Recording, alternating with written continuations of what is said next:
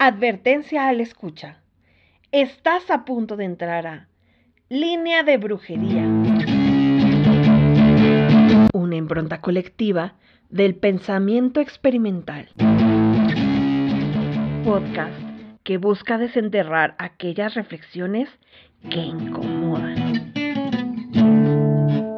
Hola, bienvenidas, bienvenidos a este programa Línea de Brujería. El día de hoy tenemos una gran invitada, Lía García, que vamos a estar hablando sobre el tacto, sobre la ciudad, sobre los insectos, sobre la distancia y la cercanía al mismo tiempo, sobre la inmunidad y la pandemia y como estas reflexiones que van de la mano completamente con el tacto.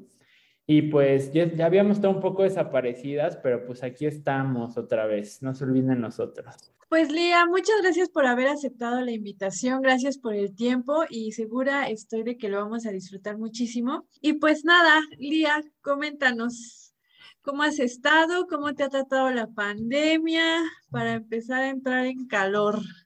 Pues nada, yo estoy muy, muy feliz de estar aquí con ustedes, de acompañarnos, de encontrarnos ya son muchos años de ser testigas de nuestras múltiples transformaciones, metamorfosis, caídas también.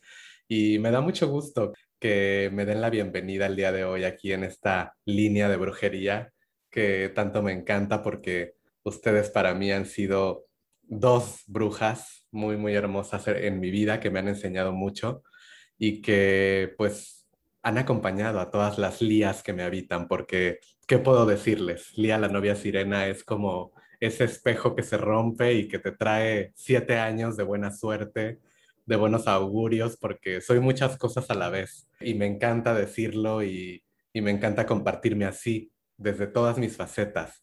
Entonces sí, estoy muy feliz de reencontrarme con ustedes, les quiero, les admiro y hoy nos hacemos justicia con la voz, porque la voz atraviesa todas las fronteras y una de las mejores formas de combatir a esta pandemia, a esta crisis mundial, es con la voz, porque mientras allá afuera dicen que no estamos de manera presencial, pues nosotras decimos sí estamos de manera presencial porque la voz es cuerpo y la voz es algo tan misterioso y algo tan estridente que nos permite cruzar todas las distancias y aparecer con el cuerpo en diferentes espacios, como ahora que yo estoy entrando a sus casas de ustedes y ustedes a la mía, y al mismo tiempo las tres voces están entrando a la casa de quienes nos escuchan, y, me encanta que sea la voz lo que nos permite eh, cruzarnos.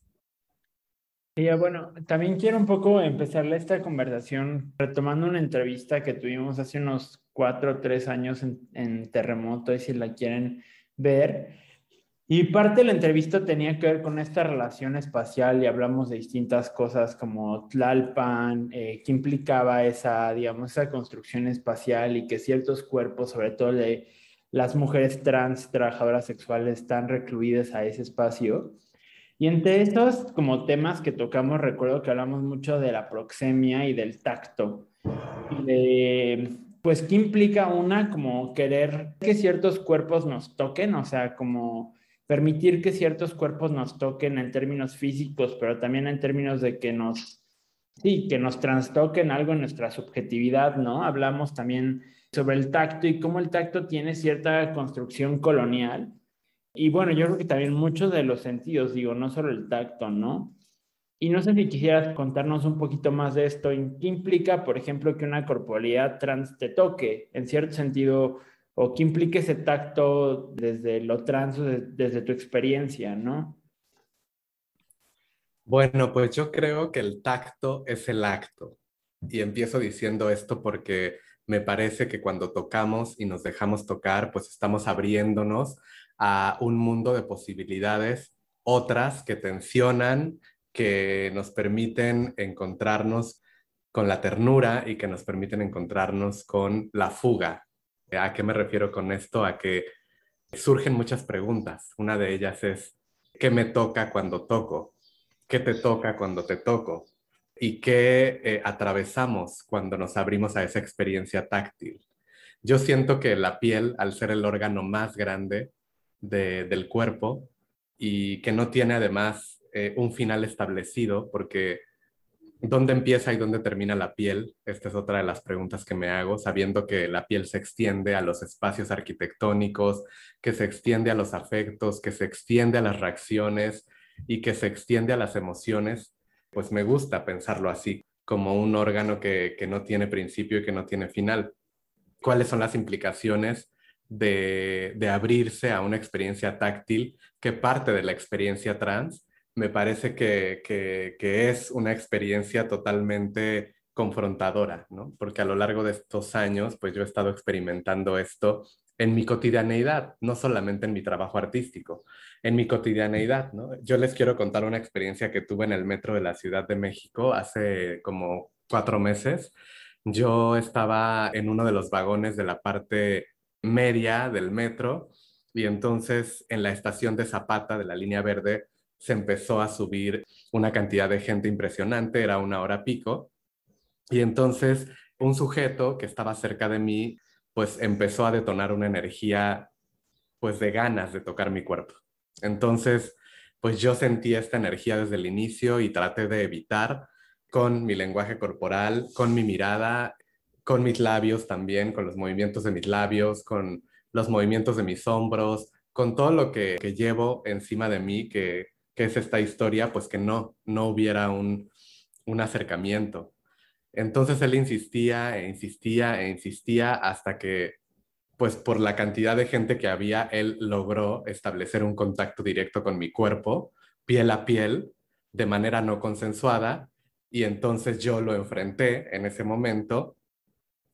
Le dije, es que ¿por qué no le pones voz a esto? Yo estaba muy enojada y como ustedes saben, nosotras las morras pues tenemos que eh, colocar en el espacio una serie de estrategias de sobrevivencia múltiples dependiendo de nuestras trayectorias, de nuestros eh, recovecos eh, en la experiencia de vida. Cada quien tiene sus, experiencias y algunas veces son unas y otras veces son otras. En este caso yo decidí enfrentarlo con la palabra y decirle es que ¿por qué no le pones voz a esto? ¿Por qué no me preguntas si yo quiero ser tocada? Tú no sabes si yo quiero ser tocada. Si tú me preguntaras, oye, siento ganas de acercarme a tu cuerpo de esta manera, tal vez yo te podría decir que sí. Tú cómo sabes si yo tengo o no tengo ganas, pero pregúntamelo. O sea, no te calles, porque si no te callas es algo muy horrible y algo que no está padre. Entonces este tipo y las personas que estaban ahí en el vagón se quedaron así como, ¿qué está pasando? ¿No? O sea, bajamos la palanca, llamamos a la policía, yo les dije, no lo hagan, estoy hablando con, este, con esta persona eh, cara a cara, voz a voz y cuerpo a cuerpo, porque él ha decidido tocarme sin preguntarme y a mí me gustaría que se me preguntara si quiero ser tocada. Entonces, había un ambiente como de vergüenza, esta persona pues no sabía qué hacer, por supuesto no tenía palabras que decir, pero bueno, eh, esa fue, digamos, la manera de sacar mi rabia, pero me dejó muchas y muchas y muchas reflexiones, porque en realidad a mí me gustaría que me preguntaran si yo quiero que me toquen. Y, esta manera que él tenía de, hacerme esa pregunta era desde una postura muy autoritaria y haciéndome sentir pensar a mí que mi cuerpo era de su propiedad, porque así es la manera que tienen los hombres de actuar sobre nuestros cuerpos en los espacios públicos, como en este caso el metro, donde pues pareciera que, que, que hay muchas, muchas tensiones con la piel, ¿no? Porque resulta que la piel está muy cerca, incluso en tiempos de COVID, ¿no? Porque es inevitable pero eh, los límites se establecen. O sea, yo puedo estar cerca de muchos cuerpos cuando estoy, por ejemplo, en el espacio de compañeras, pero aún así sigo sintiendo la distancia y los límites que estamos poniendo cuerpo a cuerpo. Pero pareciera que pues eso, eso no acontece con, con los hombres, porque los hombres tienen eh, en ese espacio como la autoridad de, de tocar sin preguntar. Entonces esto me, dejó pensando muchas cosas porque parece como que entrar al metro de la Ciudad de México es entrar a un mundo que no es el mundo del afuera, porque en el afuera hay que establecer la sana distancia, 1.5 eh, metros, traer cubrebocas y, y tener mucho cuidado con cómo posicionas tu cuerpo en relación con los otros cuerpos. Y en el metro no pasa eso, nunca pasó. O sea, parece que en ese espacio nunca podía haber sana distancia, que, todos los fluidos corporales están conviviendo. Entonces ahí pues se tensiona más esto del tacto y creo que cuando esta persona se dio cuenta que yo era una mujer trans, sintió más vergüenza de que fuera yo, una voz trans, la que le estaba diciendo esto. Y que él, por medio de mi voz, porque antes de que yo hablara, él estaba asumiendo que yo era una mujer que no tenía una experiencia de vida trans. Y cuando yo hablo, y que ya antes hemos hablado de mi voz, de lo que hace mi voz particularmente en el espacio público, pues sintió una vergüenza sobre su propia masculinidad. De híjole, pues este era el cuerpo al que yo quería tocar. Sí, este es el cuerpo al que tú querías tocar. ¿Y, qué estabas tocando? Esta es la pregunta. ¿Qué estabas tocando? Como digo yo en un poema, si algo te asusta, ve y tócalo con ternura. Pero antes de tocarlo, pues ábrele la posibilidad, ¿no? A ese temor que tú tienes de saber que tú deseas tocarlo. Entonces, esto me lleva a muchas reflexiones porque pues sí me siento muy atravesada y, y muy tocada por estas experiencias. La voz también toca. Carmen, bueno, no sé, yo, yo apunté varias ideas que me vienen a la mente, no sé, Carmen, si quieras decir algo. Sí, igual como algunas ideas. Este momento, por ejemplo, que tú eh, comentas, ¿no? Pero desde el inicio, desde que empezaste como a establecer como estas dinámicas de la voz, del espacio, ¿no? O sea, a mí me encanta pensar la voz que se quiebra, ¿no? O sea, cuando de repente estamos así en un grado de vulnerabilidad, pero también la voz, así como gritarle, o sea, hacer el eco, ¿no? O sea, mi voz resuena, pues. O sea, resuena en todo un ambiente o en todo un espacio que posibilita que mi misma, hacer que mi misma voz la sienta yo como una respuesta, ¿no? O sea, como cuando vamos a la montaña y gritamos el eco, y responde, pues, o sea, como que, y entonces creo justo que este, este pensar la experiencia del espacio, pensar la experiencia de la voz, ¿no? Y de la importancia de, o sea, de decir, bueno, es que en este momento mi voz es fuerte, ¿no? Y es fuerte porque está determinada a la defensa y está determinada al límite, ¿no? Y es porque si ya a partir de ciertos lenguajes, ¿no? Que no implique mi voz, no las, no se ha entendido, entonces uso la voz para ¿no? Como esta determinación. Pero ¿qué sucede cuando la voz, o sea, vuelve, es, es este resonar o, este quebrarse, ¿no? Porque seguramente posterior eh, lo comentamos y se quiebra nuestra voz, ¿no? O estamos ahí con el, la adrenalina, con el cuerpo, ¿no? Como a ver en qué momento voy a soltar un fregadazo. ¿No? ¿Por qué? Porque pareciera ser que no se escucha mi voz o no se está entendiendo mi voz, ¿no? O no, o no se está logrando, no sé si decir, verbalizar, ¿no? Que también se vale. Entonces, ¿cómo pensar justo estos, este cuerpo, este espacio, esta voz, este, pero también este cuerpo que se arrastra? Si la voz es posible que la voz se arrastre, ¿no? O sea, como cuando estamos borrachas. ¿no? O sea, todas estas, eh, estas incluso la voz misma como una, un espacio eh, que se performa, ¿no? O sea, como tiene tonalidades, tiene sus propios mecanismos, ¿no? Me gusta mucho, o sea, esta voz, si no tengo voz, mi cuerpo se arrastra, ¿no? O sea, como cuándo puedo hablar, cuándo no, eh, cuándo es necesario, ¿no? hacer uso de. Bueno, no sé, Tadi, que hayas pensado tú antes de volver a, aventarle la pelota a, a Lía. Pero yo creo que ya empezamos ahí como a irnos. O sea, también estoy pensando como en estas relaciones extrañas de la cercanía y la lejanía. O sea, como a pesar de que estamos en una cosa como el transporte público, como dices tú, súper replegados en términos de, de muchos flujos de fluidos y de cosas a veces no consensuadas, ¿no? Porque no queremos estar ahí tal vez tocando X persona, o a veces sí también, ¿no? Depende. Eh, pero también cómo a pesar de esa cercanía y esa, digamos, esa gran composición de masa, pues también hay una lejanía en términos sociales, ¿no? Y a veces yo siento que también estas, digamos, estos componentes de separación y de no mezcolanza tienen como ciertos componentes raciales, ¿no? Y ciertos componentes de clase, ¿no? Que tienen que ver con cierta pureza, que tienen que ver con cierto higienismo, ¿no? De no queremos ensuciarnos. Incluso hay como este tipo de frases eh, sociales eh, eh, muy racistas, ¿no? En términos de eh, mejorar la raza, ¿no? O sea, ¿qué implica mejorar la raza? implica que tu contacto con ese otro que es mejor te está blanqueando, ¿no? E incluso estas cosas como ensuciar y de este tipo de cosas son las metáforas que ahorita se me vienen a la mente, ¿no? Que también en el tacto hay como ciertos cuerpos que, que, que digamos, que, que es mejor que sean tocados frente a otro tipo de cuerpos que se requiere su lejanía. Incluso hay toda una construcción racista, ¿no? Sobre, sobre como ciertos hombres racializados que si están en ciertos espacios, pues se les quiere alejar porque se les empieza a criminalizar, ¿no?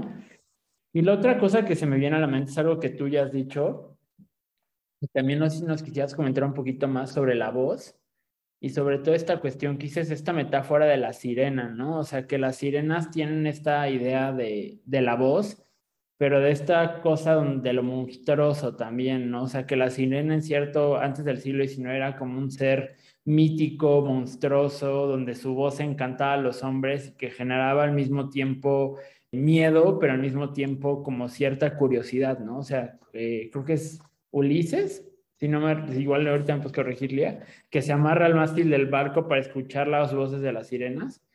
Y entonces me parece que hay como, me recuerdo que tienes toda esta reflexión sobre lo trans y la voz y lo monstruoso y al mismo tiempo como ese eh, encanto o ese miedo que al mismo tiempo genera, ¿no? Si quisieras comentarnos un poquito de esto. Sí, sí, sí, sí, recuerdo ese mito de la Odisea en el cual pues Ulises cuenta en un, en un pasaje pues el encuentro con las sirenas y ese momento en el que él pues le tapaba los oídos a toda la tripulación con cera y él se amarraba al mástil para escuchar el canto de las sirenas y no sucumbir. Y eso pues es un relato muy occidental. Pero bueno, las sirenas estamos representadas en toda la historia de la literatura, de la pintura, del arte en general, pues como justamente lo monstruoso. Siempre eh, el problema empieza en el canto, porque es el canto prohibido que hace que quien lo escuche pierda la razón. Eh, y qué interesante, ¿no? Que escuchar una voz te haga perder la razón y que tú temas perder la razón, estando en un mundo en el cual nuestras luchas pues tienen como parte de sus objetivos eso, combatir la racionalidad y transitar al sentir por lo menos nuestra lucha trans tiene mucho que ver con eso, con transitar del pienso, luego existo, del que estamos infectadas todas, al siento y luego puedo ser. Entonces, ¿qué pasa cuando, cuando hablamos las mujeres trans con estas voces graves? Porque esta voz es una decisión política que a mí me lleva a una frontera entre el riesgo y entre el aparecer en el espacio, pues como esto que yo soy.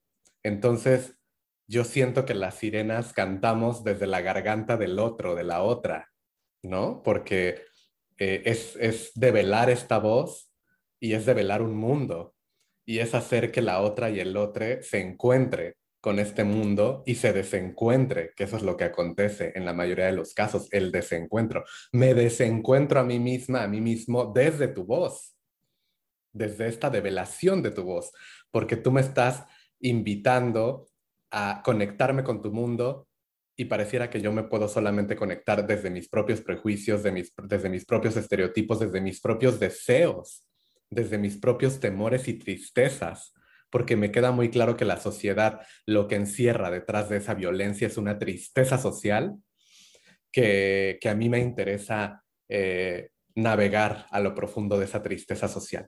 Eso es lo que yo veo en todos los hombres ahora trabajando en tantos procesos de masculinidad, porque actualmente pues eh, han pasado ya tantos años, ya son casi 15 años de todos estos deshaceres y haceres entre los afectos, entre la ternura, entre el cariño, entre la hiperfeminidad, siendo novia, quinceañera, sirena, alumna, cucaracha, entre los procesos de, la voz, eh, entre los procesos de la pedagogía, que ahora me encuentro trabajando dos procesos muy interesantes. Uno eh, con hombres y otro con infancias. Y, son dos cosas muy diferentes. Pero yo me doy cuenta que, que detrás de esas subjetividades que, que tensionan tanto sus propias subjetividades con nuestras vidas trans hay una tristeza social tremenda. O sea, y no hemos podido llegar a ese, a ese lugar de la tristeza, ¿no? De, de, de tú sientes asco, temor, eh, miedo a un cuerpo que te resulta extraño porque la sociedad te ha dicho esto y lo que en realidad tú sientes ante eso es tristeza. Nombra que sientes tristeza de que la sociedad te ha dicho que así tienes que actuar frente a un cuerpo que en realidad lo que te está desatando es un deseo tremendo por descubrirte a ti, ¿no? Entonces me interesa mucho esto de la tristeza y de la melancolía social y no una tristeza y ni una melancolía eh, católica donde hay una víctima y donde, y donde todo tiene que ser flagelante, sino una tristeza y una melancolía que se pueda convertir en una resistencia a partir de lo que detonamos los cuerpos trans. Porque sí, detonamos asco, extrañeza, prejuicio, estereotipo, pero también tristeza. Y estoy explorando esa tristeza que producimos los cuerpos trans en la sociedad.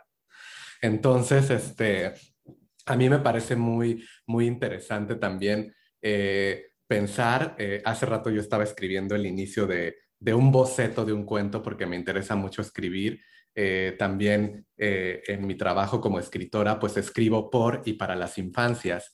Y, esto es algo muy interesante porque también tiene que ver con la voz.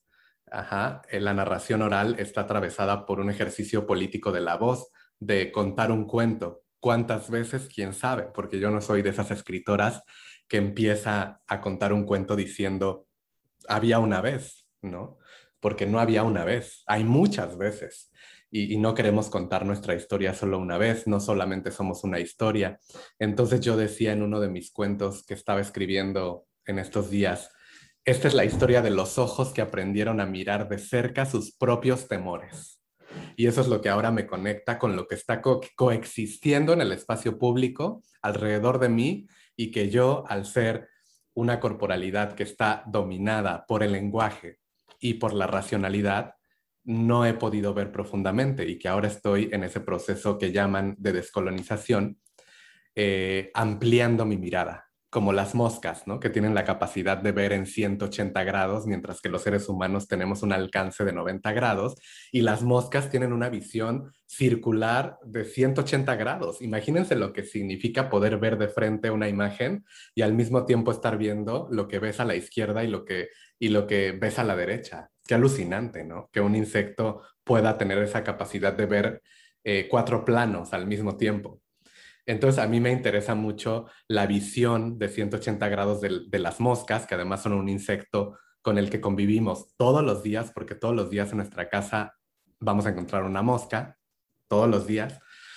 ¿Cómo ampliamos la mirada? ¿no? ¿Cómo podemos ver más allá de la frontalidad y expandir esa mirada? Pues justamente devolviéndonos a esta narración, contar la historia de los ojos que aprendieron a mirar de cerca sus propios temores. Y ahí es lo que ya me conecta con la pregunta de qué es lo que coexiste a mi alrededor y yo no he sido capaz, porque no he querido, de, mirarlo. Y ahí vienen los insectos. Oye, sí, no manches, qué pedo. ¿no? O sea, porque ahora que lo dices como justo el asunto, por ejemplo, de los insectos y tu devenir cucaracha, ¿no? O sea, como y justo como es el cuerpo de la cucaracha, el desplazamiento, ¿no? O sea, casi, casi es así como considerada súper poderosa la cucaracha, pero además es considerada casi súper poderosa porque representa una plaga, una amenaza, o sea, como que todas las políticas de higienización, incluso como estas así como de, si hay en tu casa cucarachas, este, el, mándala, mándala al DIF, ¿no? ¿no? Porque implica así como un asunto ahí complejo, ¿no? O sea, o, yo, yo honestamente, o sea, como que mi relación con las cucarachas fue esa, ¿no? O sea, como hay cucarachas en la casa, mándale el DIF, ¿no? O sea, porque representa pues una cuestión de salubridad, una cuestión de... Eh, saneamiento, ¿no? De higienización social, o sea, la plaga, la amenaza, pero además cómo evitar esta amenaza, ¿no? Y cómo evitar la amenaza con esta posibilidad de conectar, pues, con el miedo, con la acción, como tú dices, con la tristeza.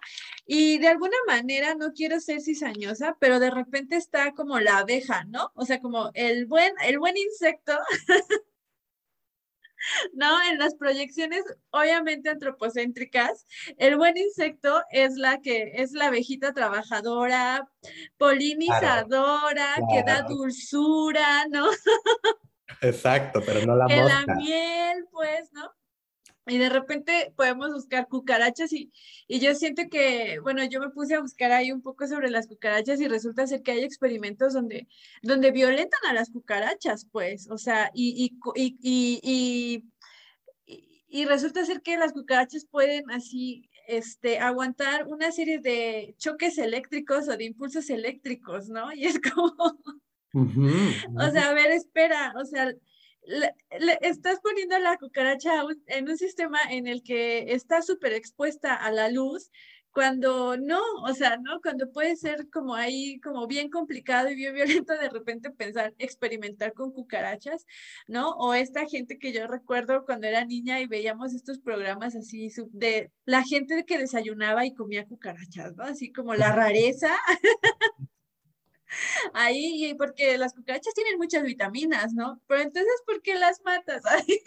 Exacto. O sea, como una serie de contradicciones ahí que se dan en torno a los insectos, que creo que es la visión antropocéntrica la que los pone ahí como como las hormiguitas hasta tienen y protagonizan películas, ¿no? Este, y las cucarachas no, ¿no? Entonces, pues no sé.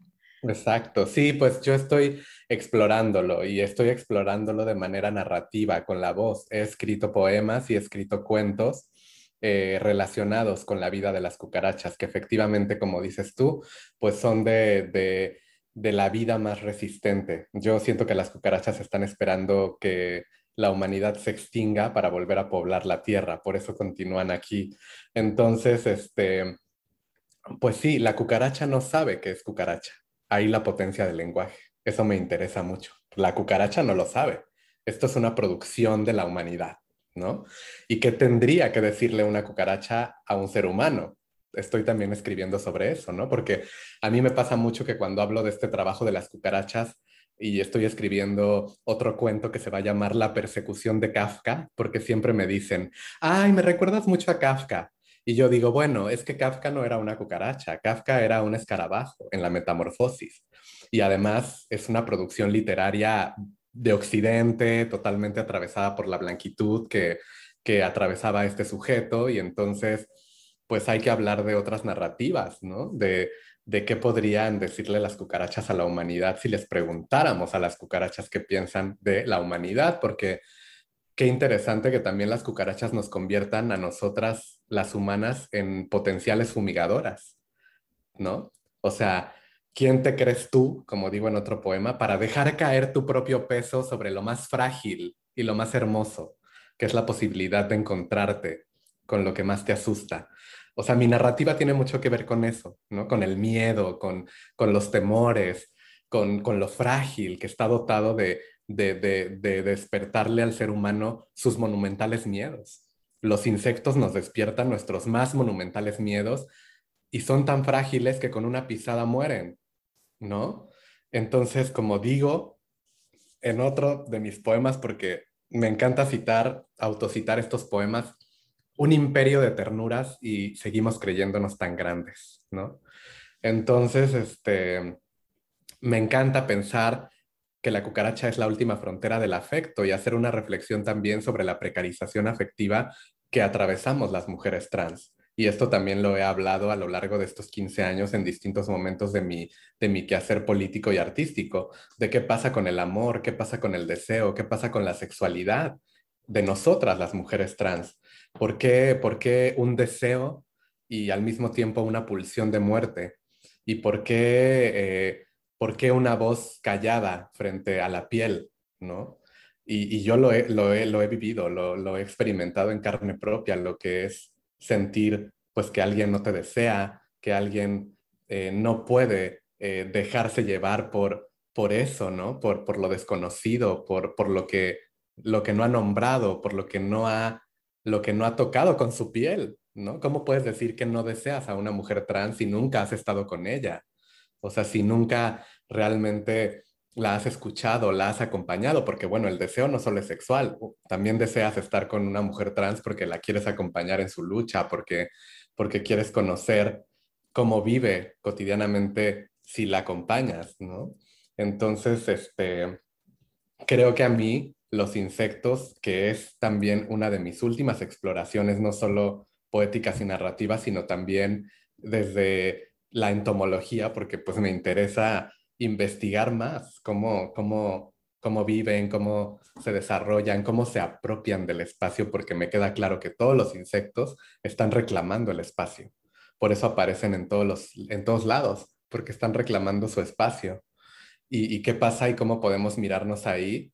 Las cuerpas de la extrañeza, en esas, en esas vidas diminutas, pero que están dotadas de, de grandes eh, y profundas reflexiones encarnadas.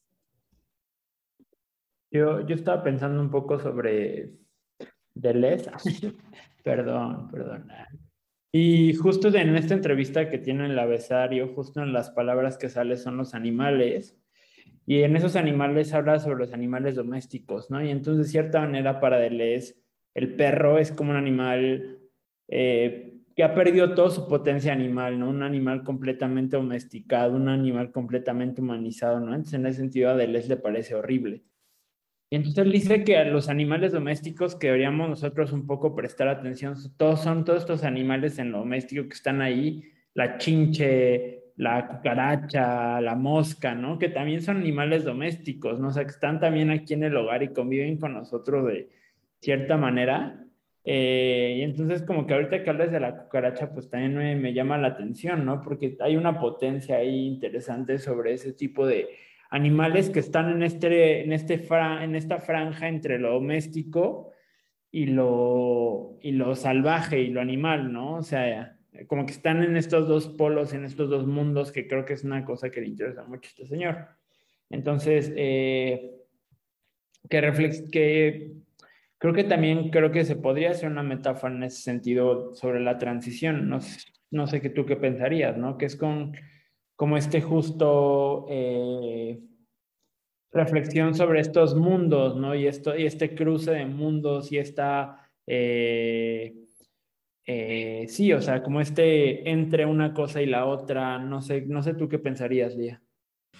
Pues sí, porque también ahí hay una metamorfosis, hablando de la metamorfosis. Los insectos tienen la capacidad de transformarse todos y cada uno de los días, porque tienen que desarrollar justamente un exoesqueleto, que es el que tienen.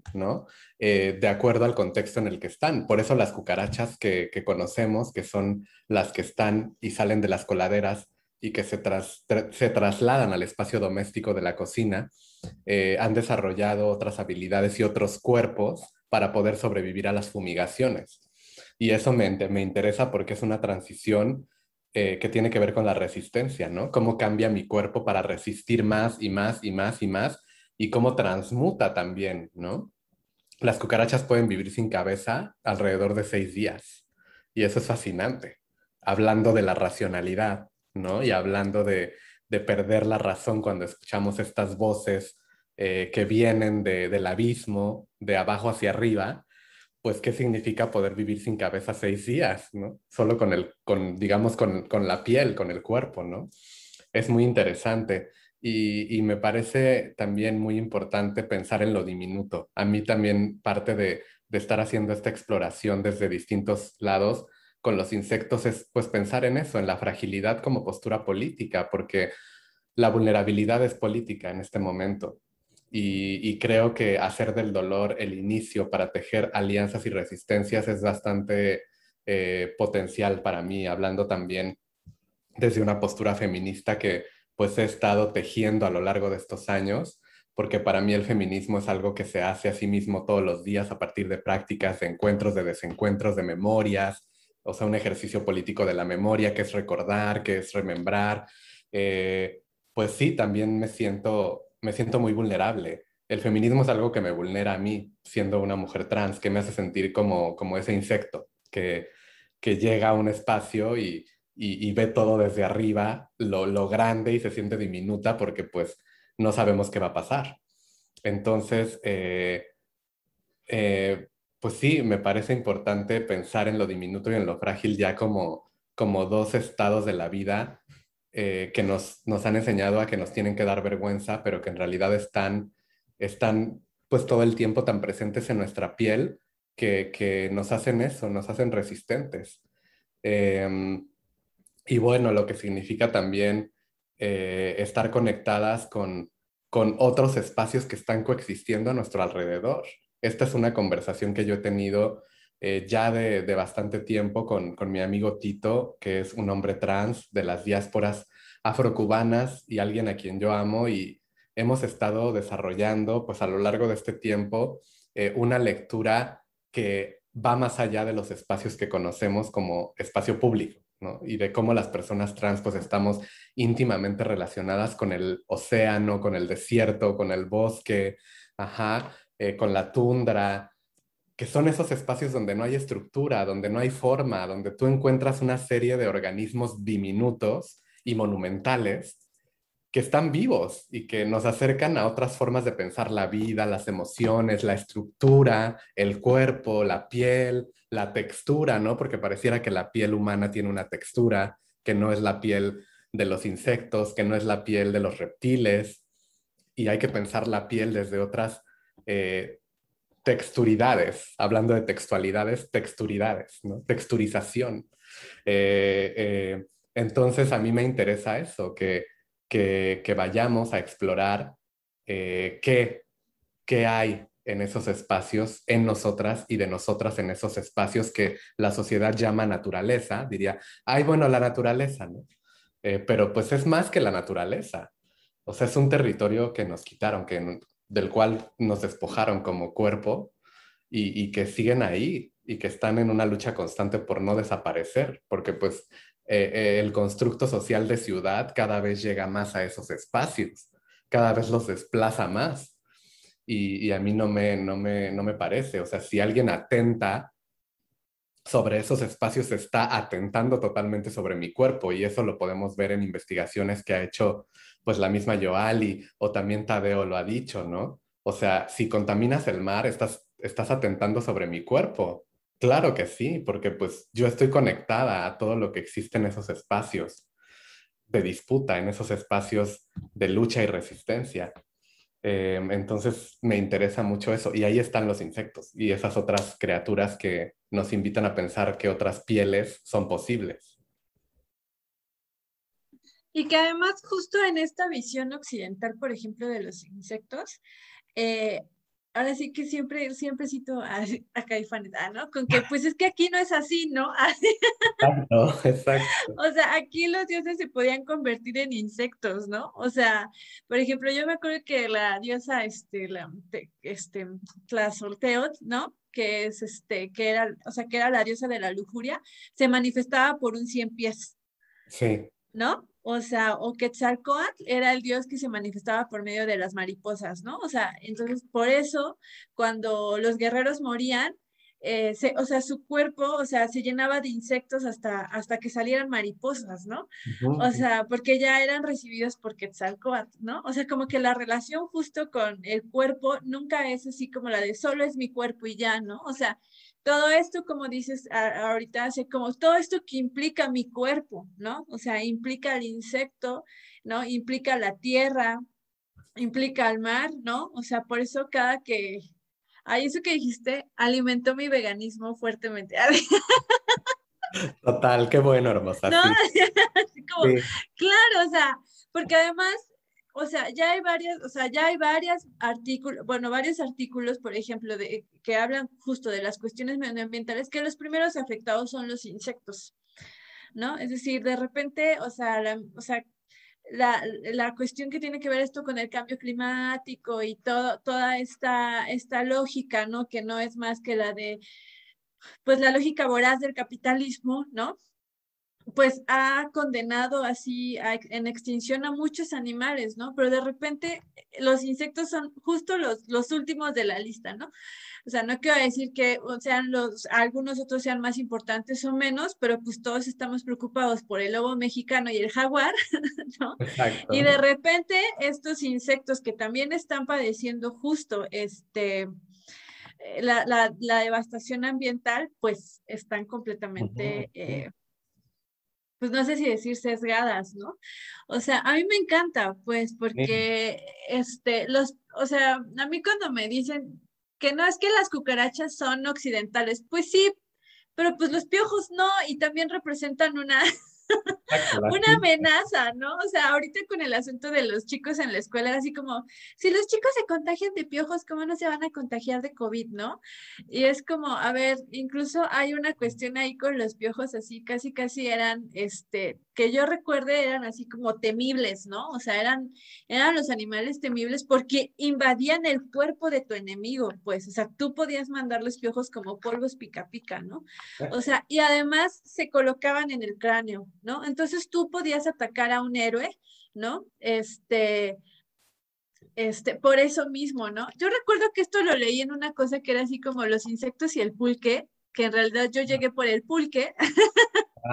Era mi interés por el pulque, pero primero hablaban muchísimo sobre, sobre los significados y las condiciones a lo mejor prehispánicas o que han sobrevivido pues este, a lo largo del tiempo sobre los insectos, ¿no? Entonces, pues nada más quería hacer esa serie de anotaciones. Sí, y además porque está muy relacionado y me encanta que lo compartas de esta manera con lo que no se ve.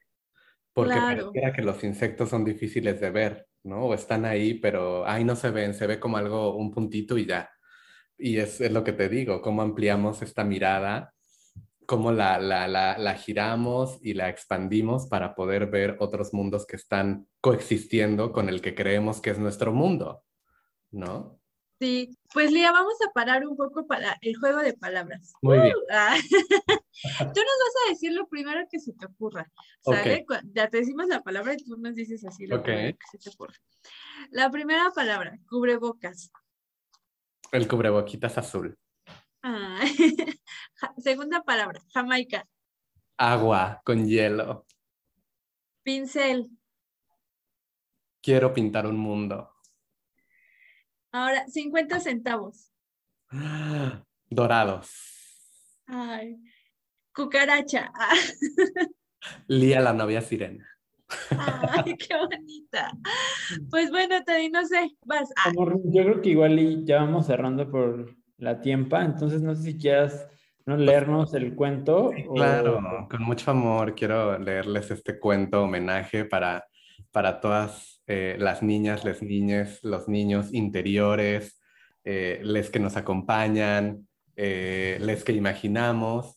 Y pues este es el primer cuento que apertura mi proyecto narrativo Niñas combatiendo al virus, que yo escribí en el año de 2020 como un homenaje político pedagógico y de la ternura para todas las niñas, las niñas y los niños que resistieron al COVID-19 y a la pandemia eh, mundial debido a que no había fuentes narrativas que le explicaran a las infancias de manera crítica, reflexiva, antirracista y totalmente disidente qué estaba pasando con el virus. Entonces yo me puse a producir en casa porque pues imagínense qué tensión era para mí que venía trabajando alrededor de 14 años en espacios públicos desde el tacto, con la piel, la caricia, el beso, el abrazo, que llegara esta pandemia.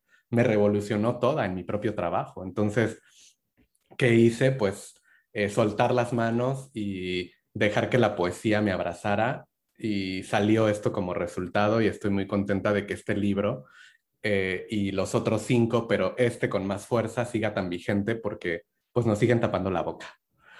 Y es el cubreboquitas azul que no quería tapar boquitas. Está escrito por mí, quien estoy hablando, Lía la novia sirena, y está ilustrado por el proyecto Flor de Fango, de Francisco Huellatl.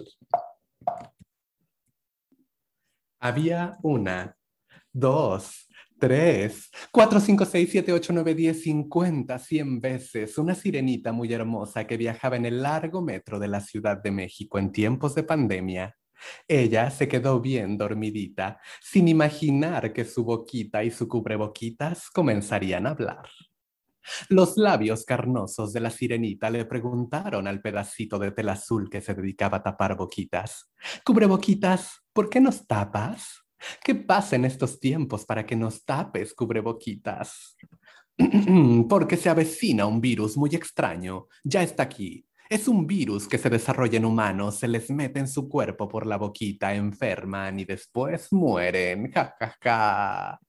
Los labios carnosos volvieron a preguntar muy curiosos. Cubreboquitas, ¿a ti quién te tapa? A mí nadie me tapa. Solo soy un pedazo de tela azul que tapa boquitas y no me gusta porque el desayuno huele muy feo. Lo único bueno es que las palabras se quedan en mí. El secreto, el grito, el verso, los pensamientos. Yo termino en la basura, pero lleno de palabras hermosas. Los labios de aquella sirenita le dijeron en voz alta, nosotros hemos sido silenciados por años, por eso no nos gusta que nos tapen, nos han quitado la voz, la posibilidad de hablar y ser escuchados. Cubreboquitas, ya no queremos que nos tapes más y tampoco queremos que tú termines en la basura. ¿Qué podemos hacer? Ya sé, labios boquita, dijo el cubreboquitas. A la cuenta de tres estornudamos. Una, dos, tres. ¡Achú! ¡Achú! Así el cubreboquita se cayó de la boquita y nadie imaginó que caería encima de dos cucarachitas hermosas que tenían mucho frío en la gran ciudad, cubriéndolas de poesía cual cobijita. Las cucarachitas se hicieron grandes, muy grandes, se hicieron plaga y buscaron todas las fábricas de cubreboquitas que existen para reproducirse y así ayudar a todas las hermanas que maquilan las telas de la protección y compartirles el mensaje de aquellos labios de la sirenita. Que tapar no es lo mismo que cubrir. Cubrámonos con ternura y amor nuestras boquitas. Nos necesitamos. Que en tiempos de cubrebocas solo la poesía nos descubra. Y bueno, dedicadísimo a todas, todes, todix, les niñas de Aviala para que nunca les tapen la boca y su voz resuene. Este libro se ha traducido al zapoteco y al tzotzil. Estoy muy feliz por eso, porque llegó a comunidades por parte de Vini Biasi AC, una organización que pues justo hace esta labor de traducción para infancias. Y pues nada, este es el cubreboquitas azul para ustedes con mucho amor. ¿Cómo se sienten? Descubiertas. sí, ¿no? Bueno, Lía. Esos cubreboquitas que, que, que, aparecen en las calles, ¿qué palabras tendrán contenidas ahí, no?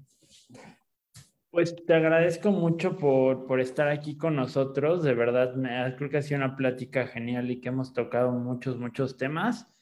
Eh, muy increíbles, sobre todo como muy de la corporalidad, muy sobre la voz y eso. Y pues recuerden, queridas y queridos, pensar es seguir siempre una línea de brujería. Gracias, Lía. Gracias, María Carmen Tadeo. Abrazos.